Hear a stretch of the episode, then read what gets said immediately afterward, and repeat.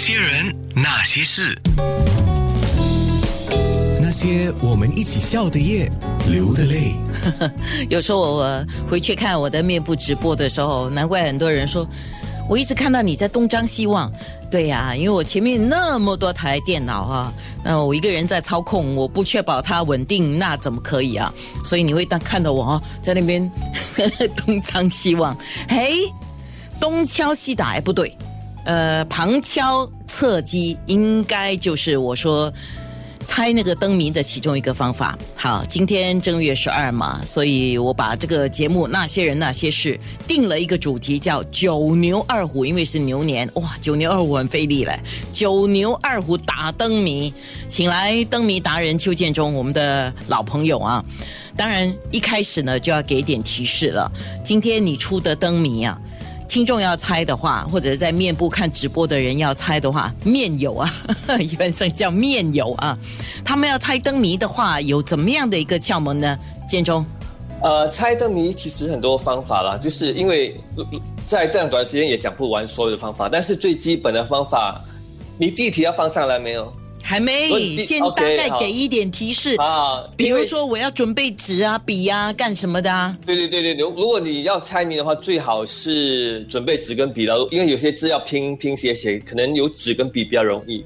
另外一点就是因为你看直播会比听广播好，因为你可以看到题目，这样的话你想的，对对，这样你想的话可能比较容易，因为广播的话你听了可能你不知道那个字，所以比较难听出来。然后呃，最基本的方法。就是我们以前讲过，就是方位法，就是最简单的方位法，就是你要注意题目谜面上有东南西北前后左右上下，来找那个方位。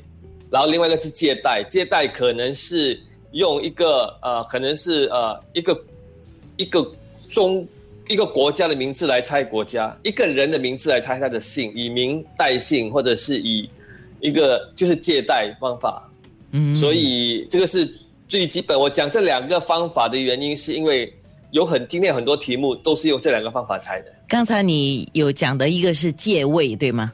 借贷，呃，借贷，借贷的意思就是说，比如说，呃，笔，我都乱讲的哈，笔，他他写字面是笔，可是你要用另外一个方式来想笔这个可以猜文具，可以猜文房四宝。了解了，就像你猜你放榴莲，可以猜水果。但是如果明面上有水果，不能拆榴莲啊！哎，我还以为你说榴莲要拆滨海艺术中心，也可能也可以，但是没有，不是不是滨海艺术中心可以拆榴莲，榴莲不能拆滨海艺术中心。